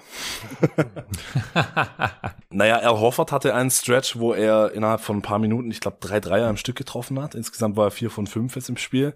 Äh, das war dann in, in einer Phase ein ganz, ganz wichtiger Faktor. Ähm, hatte dann auch so, ein, so eine Art Chase-Down-Block, ich weiß nicht mehr gegen wen, zwar war es sogar gegen Curry bei einem Drive, ja. wo dann die Halle, da sind sie auf 10 rangekommen, es war 76, 66, ähm, wo dann die Halle auch nochmal total explodiert ist und auf einmal wieder voll da war. Mhm. Ähm, und wir, wir hatten wirklich, Jus und ich saßen auf dem Sofa und ich hatte ihn zwei Minuten vor dieser Szene auch gefragt, so keine Chance, dass die Celtics nochmal zurückkommen, oder? Und er einfach, er hat es dann auch so, nee, nee, keine, also einfach so wegge, weggekopfschüttelt. Und dann, mhm. wenig später, hatten wir wieder ein 10-Point-Game und das war dann ja sogar nochmal Single Digits irgendwann später. Ja. Aber selbst, aber selbst da, also für mich hat sich's nie so angefühlt, als ob das nochmal richtig spannend wird. Also, auch einfach, mhm. weil die Warriors mit mehr Hassel gespielt haben und mit deutlich mehr Einsatz und, und immer wieder auch die offensiven Rebounds geholt haben. Und klar, dann gab es mal ja. Minuten, wo da mal zwei, drei Angriffe der, der äh, Celtics erfolgreich waren und dann kamen sie da ein bisschen ran, aber so diese, so insgesamt in diesem Spiel, es hat sich für mich nicht so angefühlt, als ob das wirklich nochmal spannend wird, um ehrlich zu sein. Und es war dann auch relativ schnell, also als, als Curry dann zurückkam äh, nach seiner nach seinem Rest äh, Anfang des vierten Viertels, da war es dann auch relativ schnell, haben sie es geschafft, es wieder auf auf 10 und dann auf 15 wieder wegzuziehen ähm, und so richtig hatte man dann, also stimme ich dir zu, so richtig hatte man nicht das Gefühl, dass dass die Warriors, äh, dass die Celtics den Run noch voll durchziehen und ich glaube in der Phase hatten sie auch haben sie davon profitiert, dass die Shot Selection der Warriors ohne Curry auf dem Feld ja mindestens fragwürdig war. Also Clay, du hast vorhin angesprochen, 5 von 20, der hat zum Teil Würfel mhm. genommen. Also bei aller Liebe zu Clay Thompson und äh, Holy Cannoli ist ein Instant Classic nach dem Spiel gewesen. Aber in Game war er stellenweise wirklich fast schon ein Minus für die Warriors. Natürlich hat er mit seiner Gravity immer auch viele, viel Aufmerksamkeit auf sich gezogen aber ich finde generell in den letzten Wochen seit seiner Rückkehr und jetzt auch in den Playoffs hat er zu oft ähm, Würfe genommen, mit denen ich nicht einverstanden war. Aber also in, ich glaube in der Phase vor allem ohne Curry auf dem Feld ähm, war das dann auch wieder so ein beidseitiges. So die Warriors Offense ist bisschen mehr ins Stocken geraten, die Celtics haben dann mal ein paar Dinger getroffen, aber ja, also so richtig ernsthaft dran geglaubt haben wir trotzdem nicht. Ja, kann ich auch nachvollziehen. Also gerade, wir haben ja vorhin schon gesagt, dass das Possession Game halt äh, massiv zu Ungunsten der Celtics ausgeschlagen hat wegen der ganzen äh, Turnovers. Äh, die Offensivrebounds kamen ja auch noch dazu. Also heute haben die Warriors vier mehr geholt oder wenn man es in Raten ausdrücken möchte, die Warriors hatten 33% Offensivrebound-Rate. Das ist halt nochmal jeden dritten ihrer Fehlwürfe eingesammelt. Äh, die Celtics mit 28% waren da jetzt nicht schlecht, aber halt schlechter als die Warriors. Die hätten es halt einfach, ja, in Anführungsstrichen einfach, die hätten es ausgleichen müssen irgendwie, dass sie halt öfter den Ball weggeschmissen haben, um hier eine Chance zu haben. Und das haben sie halt nicht, weil die, weil die Warriors immer wieder ihre eigene Hilfe eingesammelt haben. Ich kann mich da auch noch an so eine Szene erinnern. Gary Payton II bekommt halt einen offenen Corner 3, nimmt den, ist jetzt nicht der sicherste Abschluss für ihn, aber er hat halt gleich gemerkt, oh shit, der ist daneben und chased seinen eigenen Wurf. Uh, Robert Williams out of position ähm, niemand boxt ihn aus und Gary Payton sammelt seinen eigenen Rebound ein und legt ihn wieder rein. Solche Sachen halt. Also ihr habt ja. auch gerade gesagt, mehr Einsatz, outhustelt, nennt's wie ihr wollt. Also das haben die Warriors hier halt auch noch heute gewonnen, entschieden. Und ja, dann, dann wurde es einfach zu schwer für die Celtics. Auch die Warriors heute wieder 21 zu 13. Second Chance Points, das sind acht mehr. Fastbreak-Punkte waren ungefähr ausgeglichen, aber die Warriors auch ein mehr. Wenn es halt im Halbfeld schon so schwer ist, dann sollte man halt wenigstens die Transition äh, irgendwie für sich gewinnen. Also, wie ihr schon gesagt habt, ich, ich habe es genauso empfunden. Also die Celtics sind immer mal wieder, haben sie es auch gerade so unter 10 verkürzt, sind wieder auf 8 rangekommen oder so im vierten Viertel ja auch nochmal. Hm. Nach einem äh, Corner 3 von äh, Jalen Brown. Aber dann auf der anderen Seite hat direkt wieder ähm, Wiggins mit der Antwort oder auch Curry hat, hat dann so oft die Antwort und hat die Crowd wieder so ein bisschen zum Verstummen gebracht. Und im, im vierten Viertel dann äh, hatte Horford auch nochmal einen Corner 3, der hat äh, 15 Punkte in der zweiten Halbzeit gemacht und Jalen Brown 20. Also die zwei, die haben sich schon ordentlich gegen die Niederlage gestemmt. Wie gesagt, von Tatum kam in der zweiten Halbzeit eigentlich nichts mehr. Aber dann halt wieder Defense gegen Curry, ja. Also wenn er gedoubled wurde, dann war 4 on 3, was die Warriors dann auch im vierten Viertel gnadenlos einfach äh, ausgespielt haben. Und wenn kein Double kam, dann war es auch einfach oft ein Layup für Curry. Ja, Switch gegen gegen Horford geht einfach an ihm vorbei und ich fand auch dann, dass die Help da gegen Curry einfach, die kam dann oft gar nicht. Also der hat dann einfach einen mehr oder weniger unbedrängten Layup finishen können und das ist halt dann natürlich Money für einen Spieler wie äh, Steph Curry. Äh, Robert Williams hat dann auch im vierten Viertel teilweise wieder nicht gespielt. Und ja, wie gesagt, ohne ihn kann man es halt äh, schon, schon ziemlich vergessen. Dann hat also aller spätestens, als auf der einen Seite Tatum getravelt hat nach einem Closeout von Wiggins in der linken Corner und auf der anderen Seite dann Curry nochmal einen Dreier reingeknallt hat, während Marcus Smart irgendwie am Boden rumgelegen ist. Zum 96 zu 81, da waren es 15 Punkte, da war klar, das äh, holen die Warriors nie, äh, das verlieren die Warriors nicht mehr, das holen die Celtics nicht mehr auf. In, ich glaube, unter vier Minuten war es dann schon. Robert Williams hat äh, dann auch mal einen, noch mal einen Tipp in daneben gemacht, was er in dem Spiel auch äh, oft gemacht hat, leider aus Sicht der Celtics. Also das war dann am Ende doch eine, äh, ziemlich dominante Vorstellung der Golden State Warriors. Und wir haben ja dann sogar noch Garbage Time gesehen. Also die Celtics haben dann auch, äh, was waren es, eine Minute vor Schluss, ihre Starter rausgenommen. und ihre Bank nochmal aufs äh, Feld geschickt, haben da die weiße Flagge gehisst. Und ich glaube, die, die waren auch einfach durch dann. Es war dann da einfach nichts mehr zu holen. Ich glaube auch, dass die, die Starter wirklich gegen Ende komplett kaputt waren. Also ja, Jalen genau. Brown hat 44 Minuten gespielt, Tatum über 40, Horford und Smart auch Richtung 40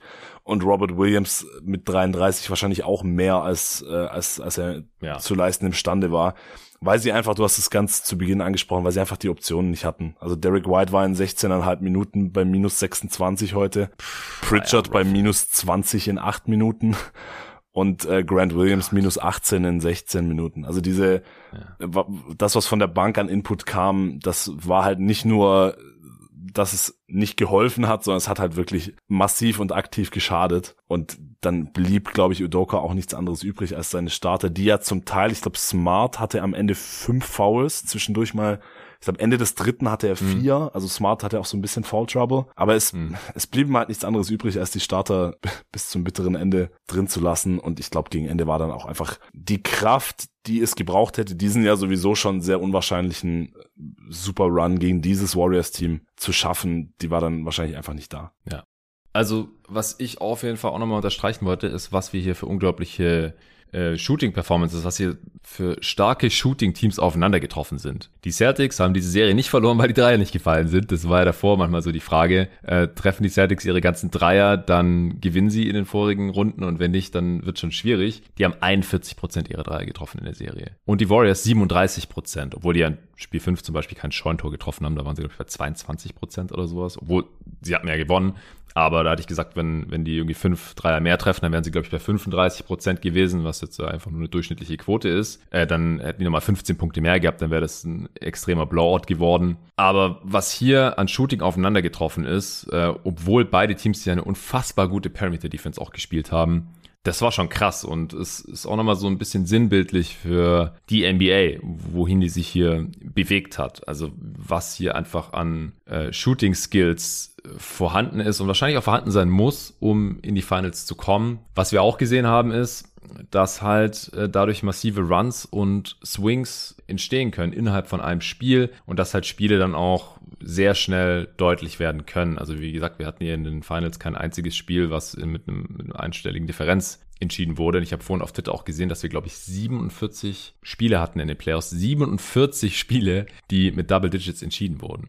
Weil es halt schnell geht, ja. Da trifft ja. ein Team drei Dreier mehr als das andere, das sind dann neun Punkte und dann ist der Weg zur Double-Digit-Führung oder zum Double-Digit-Sieg äh, nicht mehr weit. Also das, das fand ich auch schon nochmal echt äh, beeindruckend hier, diese Zahlen zu sehen. Ähm, bei Tatum vorhin hatten es schon angesprochen, aber das äh, gilt halt schon auch für die anderen Celtics, ähm, dass die ihre Dreier hier getroffen haben, das war nicht das Problem. Wie habt ihr denn die Finals jetzt so vom Niveau her empfunden, Julius? Also das, das basketballerische Niveau, was wir hier gesehen haben, äh, wie fandest du das gerade auch im Vergleich vielleicht zu, zu vergangenen Finals, die du ja auch schon äh, auf deinem YouTube-Kanal gecovert hast und total auseinandergenommen analysiert hast? Also zum Beginn der Serie, also ich kann mich noch, vor allem Spiel 1 war, war extrem hochklassig, weil wir hm. zwei, zwei, ja, wahrscheinlich die beiden, die beiden besten De äh, Defenses der NBA in dieser Saison gesehen haben, die, die beide, äh, ja, einen ziemlich überragenden Job gemacht haben und dann aber auch immer wieder gesehen haben, dass die Celtics haben ja ein ziemlich, ziemlich überragendes Spiel 1 auch gemacht, offensiv, wie, wie, wie diese Defenses, wie diese überragenden Defenses geknackt wurden auf eine Art und Weise, wie es bisher noch, noch nicht in diesen Playoffs zu sehen war. Ist dann aber im Laufe der Serie, vor allem jetzt auf auf Seiten des Celtics hat das Niveau dann schon enorm stark nachgelassen, sonst wäre die Serie jetzt auch noch nicht vorbei. Also von daher lässt sich, glaube ich, schwer vergleichen mit, mit dem Niveau vergangener Final-Serien das ist eine schwierige Frage. Das ist eine gute Frage. Ja, ja die kam gerade noch auf Twitter rein, weil ich äh, mhm. habe ja angekündigt, äh, dass wir zusammen aufnehmen und da hat ein Hörer äh, geschrieben, der Tim Frost, äh, ja, wie wir die Finals und insgesamt die Playoffs auf einer Skala von 1 bis 10 bewerten würden. Also wir sprechen jetzt gerade nur über die Finals, deswegen würde ich es jetzt erstmal darauf beschränken. Ich habe hier nebenbei schon so ein bisschen drüber nachgedacht. Also ich habe auch hier und da mal gelesen, ja, Finals einfach irgendwie nicht so auf dem Niveau dieses Jahr, finde ich gar nicht. Also ich finde, dass beide Teams ähm, sowohl was was das Talentlevel angeht, als auch was die offensiven Skills angeht, aber vor allem die Defense und auch die Counters immer wieder auf die Defense. Und ähm,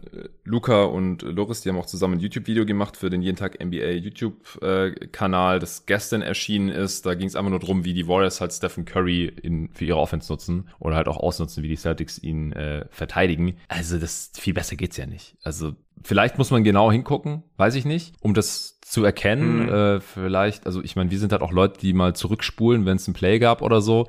Ähm, das, weil, also ich würde spontan sagen, dass es schon auf eine 7 oder 8 war. Von, also die Warriors hätten nicht viel besser spielen können an beiden Enden des Parketts. Also die Warriors haben so ziemlich, ja. ziemlich äh, das Maximum rausgeholt aus, aus ihren Möglichkeiten.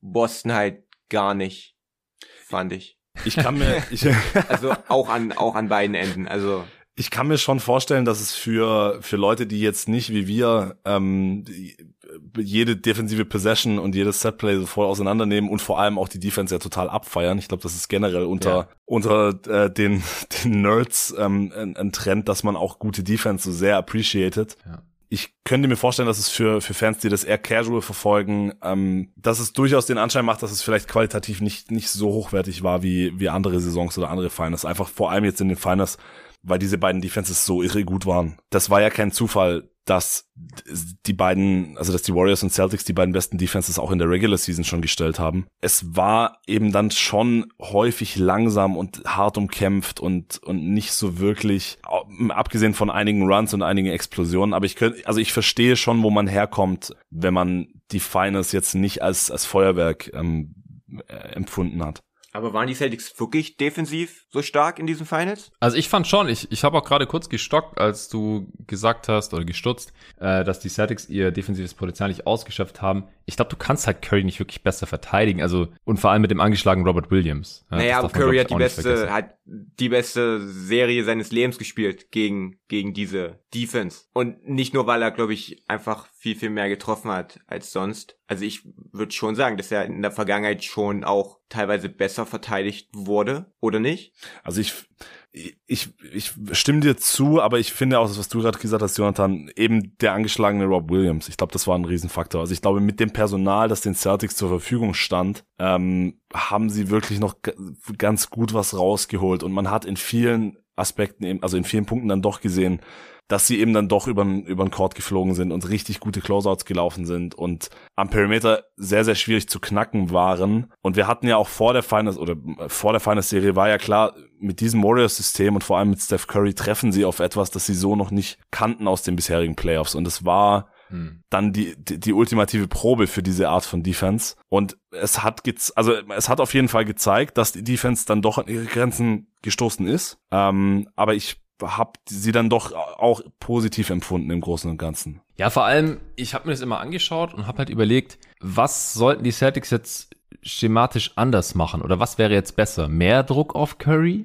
und dann halt ständig diese 4 gegen 3 Situation oder weniger Druck, Druck auf Curry und dann macht er halt wahrscheinlich 35 im Schnitt oder 38 anstatt jetzt halt äh, 31, irgendwas, knapp 32. Aber dafür scoren dann halt Wiggins und Poole und Clay und Draymond noch ein bisschen weniger oder so. Ja, das ist halt eine Grundsatzfrage. Lässt du dich lieber von, lässt dich lieber von Steph Curry abschießen oder, oder von den Rollenspielern? Und ich fand, dass das Adjustment zur Hedge Defense kam halt deutlich zu spät, in meinen Augen. Hm. Ja, also die letzten beiden Spiele war die Warriors Offense auch ineffizienter als in den vorigen Spielen, das muss man auch sagen. Also war nicht schlecht, ich meine, es gibt ja, es ist ja, ist ja nicht so, dass du entweder eine ganz tiefe Drop-Defense spielen musst oder du, du blitzt ab der Mittellinie. Es gibt ja, es gibt ja auch diesen, diesen Mittelweg und ja. der hat in meinen Augen am, am besten funktioniert, wenn, wenn Williams und Horford auf dem Level des Screens waren, äh, geguckt haben, dass, dass man ja gar nicht mal unbedingt zwangsweise den Ball aus, aus Currys Händen bekommt und dann eine Überzahlsituation zulässt, aber dass man zumindest ihn, äh, davon, davon abhält, jedes Mal über den Screen zu gehen und in diesen freien Wurf zu gehen und das Adjustment kam in Spiel Spiel 5. Und das war halt in meinen Augen schon, schon ein bisschen zu spät. Ja, wahrscheinlich halt, weil die Celtics gut gefahren waren damit. Ja, ich meine, da stand, stand halt nach Spiel 4 2-2 oder sie waren ja auch 2-1 in Führung. Dann adjustest du vielleicht nicht. Ist vielleicht nicht der richtige Weg, dass man so results-based agiert und nicht eher was den Process angeht. Weil die äh, Offense der Warriors war ja trotzdem noch relativ effizient mit diesem Scheme. Aber auch was die Execution angeht, du sagst, es gibt einen Mittelweg, aber ich weiß halt nicht, wie einfach das ist, das zu executen. Also ich, ich kann schon sehen, dass man halt die Execution der Celtics auch defensiv, äh, über die Offense, wie gesagt, brauchen wir nicht sprechen, das, das war nicht ideal, keine Frage, ähm, oder sehr, sehr suboptimal. Aber ich, ich glaube, das ist manchmal auch ein bisschen leichter gesagt als getan, mhm. das dann wirklich so perfekt umzusetzen. Und wie gesagt, ich habe hier im Pod auch, egal mit wem ich gesprochen habe, ich habe hier jetzt ja verschiedenste Leute drin gehabt bei den Finals Pods. Jedes Mal war die Frage, hey, wie, wie sollte Curry denn eigentlich verteidigt werden? Sollte man das so weitermachen oder sollte man irgendwie ein bisschen was anpassen? Und wenn ja, was? Und ja, da war, war man sich nicht so ganz einig, ehrlich gesagt. Ähm, klar, man hat jetzt gesehen, dass es in Spiel 5 ähm, gegen Curry natürlich dann extrem effektiv war, aber die Warriors haben trotzdem gewonnen. Oder ähm, auch heute waren sie im Schnitt ein bisschen ineffizienter mit einem 109er Offensivrating, 110er Offensivrating am Ende, äh, als sie das über die Serie waren. Also sie haben auch wieder trotzdem gewonnen. Klar, kann man sagen, lag dann eher an der eigenen Ineffizienz der Offense der Celtics. Yeah. Aber so, so, es war einfach super schwer, Steph Curry zu verteidigen in diesen Finals. Er hat die wahrscheinlich beste Serie seiner Karriere gespielt, aber ich, ich weiß halt nicht, ob es jetzt unbedingt an der Defense lag. Also müsste man jetzt vielleicht nochmal im Detail analysieren. Hier, Videoidee für dich, Julius. Vergleich die Defense yeah. von Steph Curry, der Celtics, gegen äh, die der, äh, mit denen der Cavs oder so. Mhm. Äh, Wäre doch mal so ein Ding für die Offseason vielleicht. Wer hat's besser gemacht? Klar, also die, die Cavs haben ihn auch unfassbar gut verteidigt in der Vergangenheit, gar keine Frage. Und eigentlich war er wahrscheinlich noch besser, hast du ja auch mal ein Video drüber gemacht, ähm, 2016 oder so, als er halt auch noch wirklich in seiner kompletten Prime war, er physisch noch deutlich fitter war und so und halt auch bessere Regular Seasons gespielt hatte. Ähm, aber jetzt in den Playoffs und vor allem in den Finals ist halt auch sein Dreier wieder besser gefallen, ohne dass die Attempts jetzt irgendwie einfacher geworden sind. Ich meine, er hat jetzt in diesen Finals fast 12 Dreier pro Spiel genommen und 44 Prozent davon getroffen in der Regular Season wäre er zum ersten Mal unter 40 Prozent gewesen. Ähm, wenn, also ich meine, 6 Prozent Dreierquote Unterschied, das macht halt schon auch einen ordentlichen Boost aus. Ja, was ich mir halt, Effizienz. Ja, was ich mir halt gewünscht hätte, wäre was Außergewöhnliches, weil Steph Curry ist ein außergewöhnlicher Spieler und dann brauchst du vielleicht auch teilweise außergewöhnliche Maßnahmen, die auch hm gar nicht einmal unbedingt vielleicht für zwei, drei Spiele am Stück sein müssen, sondern ähm, um vielleicht auch einmal zu überraschen, was wir letztes Jahr in den Finals gesehen haben, als dann äh, Holiday auf einmal angefangen hat, äh, Full Court Chris Paul äh, zu covern und und da zu verteidigen mhm. und ihm schon so ein bisschen schwer zu machen, durch die Mittellinie zu kommen. Das haben wir gar nicht gesehen. Ja. Oder heute zum Beispiel, als man dann irgendwann gesagt, okay, wir switchen, dann hat man jedes Mal die Driving Lane abgegeben. Das kann man auch anders handhaben, dass man dann irgendwie pre-rotated, ähm, dass man überraschende Double Teams damit einbaut, dass man vielleicht auch mal ein bisschen Box One oder wir eine Zone Defense sehen, halt irgendwas, was vielleicht selbst wenn es die, die, die Warriors nur für, für eine Halbzeit mal so ein bisschen aus dem Konzept bringt. Aber das waren halt so, wir haben drei Standard Pick-and-Roll-Taktiken, wir probieren zuerst die eine, dann die andere und dann die, und dann die letzte. Aber das war halt, mhm. Ja, in meinen Augen, es war zu berechenbar. Und von daher hätte ja. ich mir da, hätte ich mir da einfach ein bisschen was gewünscht, worüber ich dann auch ein Video machen könnte, wenn, wenn da irgendwas Außergewöhnliches gewesen wäre und dann, dann wäre vielleicht ein Video kommen, mit dieser außergewöhnlichen Taktik, äh, versuchen es die, die Celtics. Und das kam halt obviously nicht. Und äh, von daher war es halt dieser Standardbrei, der, der halt nicht funktioniert hat. Ja, also mit Standard meinst du Drop, Hedge oder Switch? Genau. Ich fand es schon relativ außergewöhnlich, dass man überhaupt Drop spielt gegen Curry. Ja, ja okay, außergewöhnlich, außergewöhnlich dämlich, ja.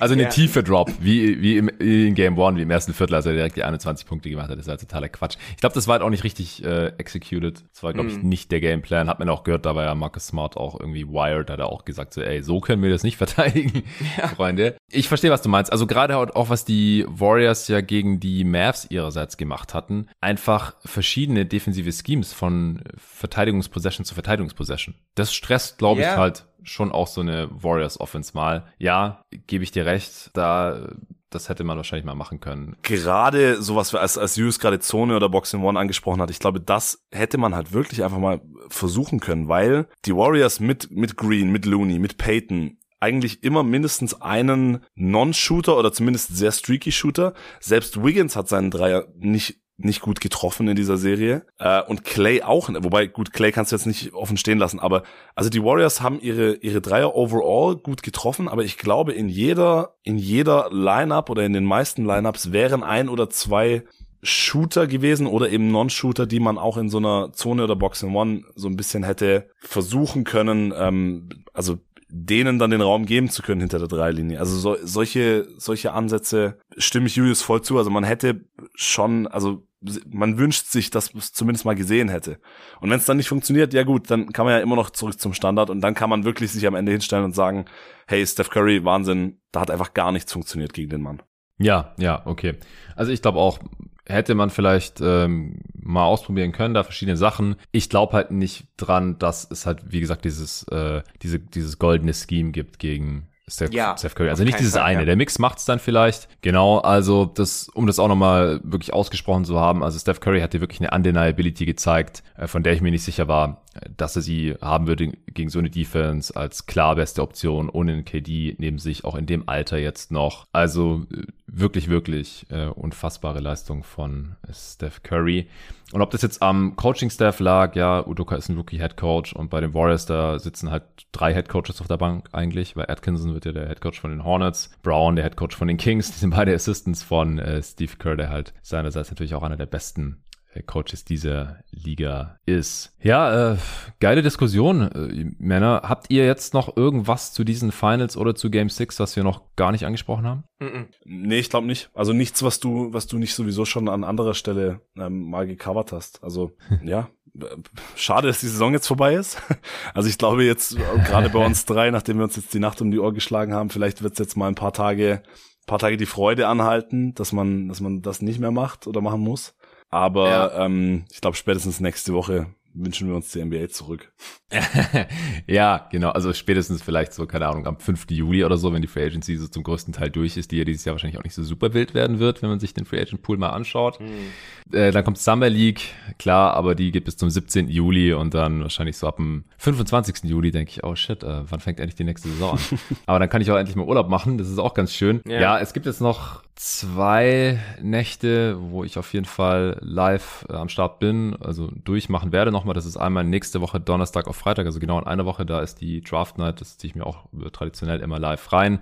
Ähm, da werde ich nicht direkt danach aufnehmen, aber dann direkt äh, mittags ab elf äh, mit äh, Tobi, Bühner, äh, Torben und David. Das wird ein Vierer-Pod, da freue ich mich auch schon drauf. Und dann nochmal genau eine Woche drauf. 1.7., ähm, also 30.06. auf 1.7. Start der Free Agency. Da werde ich auch die ganze Nacht vor Twitter hängen und verfolgen, wer wo zusagt. Äh, unterschreiben geht ja noch nicht offiziell, aber auf jeden Fall mal ja die Zusage gibt von den Free Agents und da gibt's ja dann auch immer den einen oder anderen Trade, der Draft Night vielleicht auch schon oder drumherum. Es gab jetzt auch schon zwei. Den letzten habe ich in der letzten Supporter-Folge Christian Wood zu den Mavs auch schon analysiert. Ja, das sind die beiden Nächte, auf die ich mich noch freue, aber die sind halt so mit einer Woche Abstand jeweils und dann schaue ich vielleicht noch ein bisschen Summer League mal live, wenn es sich irgendwie anbietet, aber das ist dann noch ein bisschen entspannter, da muss ich nicht irgendwie die Games danach komplett auseinandernehmen hier im Pod äh, morgens mit, mit Gästen oder so. Da gibt's dann vielleicht einen abschließenden Pod am Ende zu, der ist traditionell meistens mit David dann Ende Juli. Ja, es, es wird geil. Die Saison war auch geil. Ähm, jeden Tag NBA-Saison Nummer drei ist durch und die vierten Playoffs, weil ich damals ja zu Beginn der Playoffs angefangen habe. Zum vierten Mal die Playoffs durch. Also jetzt auch mit einem Lachen in einem weinenden Auge. Das Weinen, weil es vorbei ist und weil Playoffs immer geil sind. Auf der anderen Seite ist es natürlich auch mega der Hassel. Euch brauche ich das nicht erzählen. Den Hörern wahrscheinlich auch nicht mehr den allermeisten. Aber ja, der Schlafrhythmus, der geht einfach komplett flöten. Allgemein viel zu wenig Schlaf. Und das äh, macht einen auch physisch dann mit der Zeit ein bisschen kaputt. Und äh, deswegen freue ich mich jetzt auch so ein bisschen, dass es vorbei ist. Ich habe mich noch mehr gefreut, wenn es ein Game 7 gegeben hätte, ehrlich gesagt. Aber ja, Dafür ist das jetzt erstmal vorbei. Und ich freue mich, dass wir das zusammen hier abschließen konnten, Jungs. Hat mega, mega Bock gemacht mal wieder. Ich hoffe, den Hörern hat es auch gefallen. Ihr könnt jetzt gerne noch pluggen, äh, woran ihr arbeitet oder was ihr vielleicht so gemeinsam gerade ausheckt da zusammen. Ich weiß es nicht. Oder was in nächster Zeit von euch zu erwarten ist. Was steht denn da so an?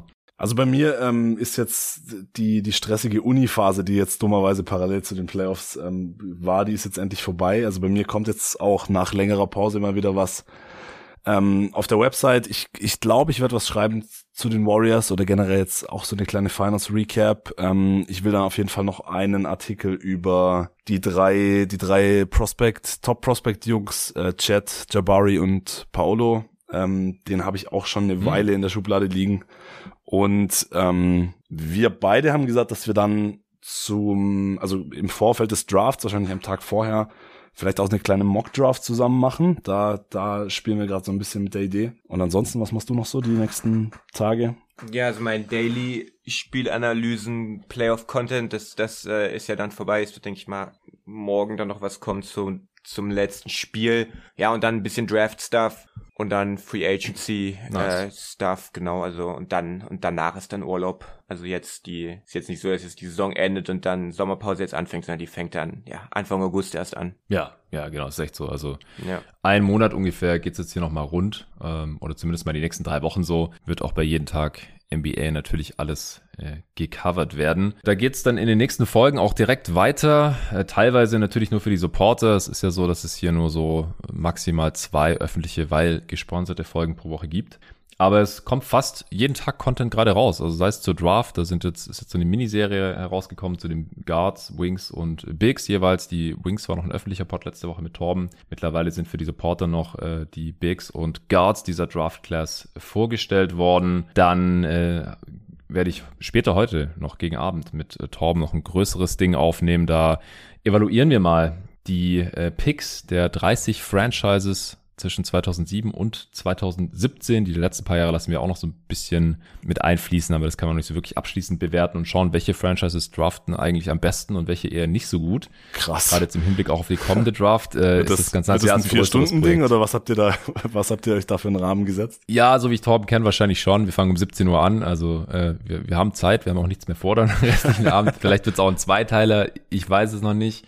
Am Sonntag gibt's Mockdraft mit äh, David äh, zusammen, die dann wahrscheinlich auch noch am Sonntag erscheint, beziehungsweise vielleicht auch erst am Montag dann, weil Sonntag auf Montag gibt's jetzt kein Game. Und dann kann es wirklich ein Zweiteiler werden mit Torben, äh, der dann Samstag, Sonntag vielleicht kommt übers Wochenende. Mal sehen, die Mockdraft wird sehr, sehr wahrscheinlich öffentlich sein. Das äh, Projekt mit Torben hat vielleicht nur einer der beiden Parts oder so. Mal sehen, da gibt's vielleicht drei öffentliche Parts diese Woche zur Feier der Championship oder so. Ja, und dann nächste Woche wird natürlich dann die Draft Night gecovert. Am Freitag hatte ich ja schon gesagt. Dazwischen ist mal wieder Zeit vielleicht für eine Answering Machine, für eine Free Agency äh, Preview. Äh, ist mit Luca schon angesetzt. Nochmal so ein, so ein Season Recap Podcast vielleicht. Da muss ich noch mein Gast nochmal final abklären, ob es der einschieben kann. Mal sehen, also da ist einiges geplant und dann natürlich, wenn äh, die Free Agency kommt. Ach genau, natürlich noch Mock Offseason. Klar, gab es letztes Jahr auch schon. Mock Trade Deadline können die, können die Hörer von jeden Tag NBA auch. Und wir machen wieder die Mock Offseason, wo wir die Free Agency Verhandlungen simulieren. Ich repräsentiere als Agent alle Free Agents und äh, Luca, Sven und äh, Tobi, die haben jeweils zehn Teams, die sie managen als äh, GMs und dann schauen wir mal, wer da wohin geht, zu welchem Preis, wer da also unter den Hammer kommt. Es gibt natürlich dann auch äh, Trades. Das nehmen wir Sonntag nächste Woche auf und dann äh, startet ja auch die Free Agency, wie gesagt, in zwei Wochen. Das wird dann auch erst die ersten Tage, gibt es ja dann jeden Tag ein Free Agency Update. Und wenn ihr Hörer, die noch nicht Supporter sind von jeden Tag NBA, das alles haben wollt, dann dürft ihr gerne monatlich supporten. Habt ihr den Vorteil, dass ihr alle Folgen hören könnt. Ihr könnt dann auch in den Supporter-Discord reinkommen und mit den allermeisten Gästen da ein bisschen diskutieren, mit mir und mit den ganzen anderen Supportern. sind über 300 Supporter mittlerweile drin. Und Supporter werden könnt ihr unter steadyhq, s t e a d y slash jeden Tag NBA. Den Link findet ihr auch in der Beschreibung dieses Pods. Falls ihr gleich All-Star-Supporter werdet, dann äh, bekommt ihr noch ein äh, Goodie. Da sind vor ein paar Wochen jetzt die ganzen Supporter-Tassen endlich mal rausgegangen. Die Shirts die gehen jetzt die Tage auch endlich raus an die ganzen All-Star-Supporter. Das können die sich dann aussuchen, ob sie ein Shirt oder eine Tasse haben wollen. Also da gibt es einiges äh, für euch und je, für, für jeden Tag NBA, für den Pod. Äh, für mich äh, bedeutet das einfach, dass ich das noch auch über die Saison hier hauptberuflich weitermachen kann und dann auch das äh, Team ein bisschen ausbauen kann. Äh, Luca auch über sein Praktikum, das jetzt im Sommer dann endet nach der Offseason, also nach dem Juli, dass ich den dann auch halten kann zum Beispiel. Solche Geschichten, das äh, wäre auch wichtig und da freue ich mich natürlich auch, wenn ein paar Supporte dazukommen. Danke nochmal an euch beiden, dass ihr euch hier heute Morgen noch die Zeit genommen habt. Ähm, ich nehme an, ihr geht dann jetzt pennen. mm, ja, zumindest nochmal zwei Stündchen oder so. Ja, ein paar Ja, nicht so lang, aber ein bisschen was muss jetzt noch, muss jetzt noch drin sein. Ja, Powernap. Ich, ich werde es auch nochmal versuchen. Äh, leider wird, werden hier gerade bei mir im Haus zwei Wohnungen kernsaniert und die fangen hier schon an zu hämmern und zu bohren. Ich hoffe, es ist auf der Aufnahme jetzt nicht äh, zu hören gewesen. Deswegen ist mit Schlafen immer ein bisschen schwierig, aber ich werde es probieren, damit ich dann auch für den Pod heute Nachmittag mit Torben äh, fit bin. Ja, allen nochmal danke fürs Zuhören, nochmal danke an Coro fürs Sponsoren dieser Folge und bis zum nächsten Mal. Ciao. Ciao.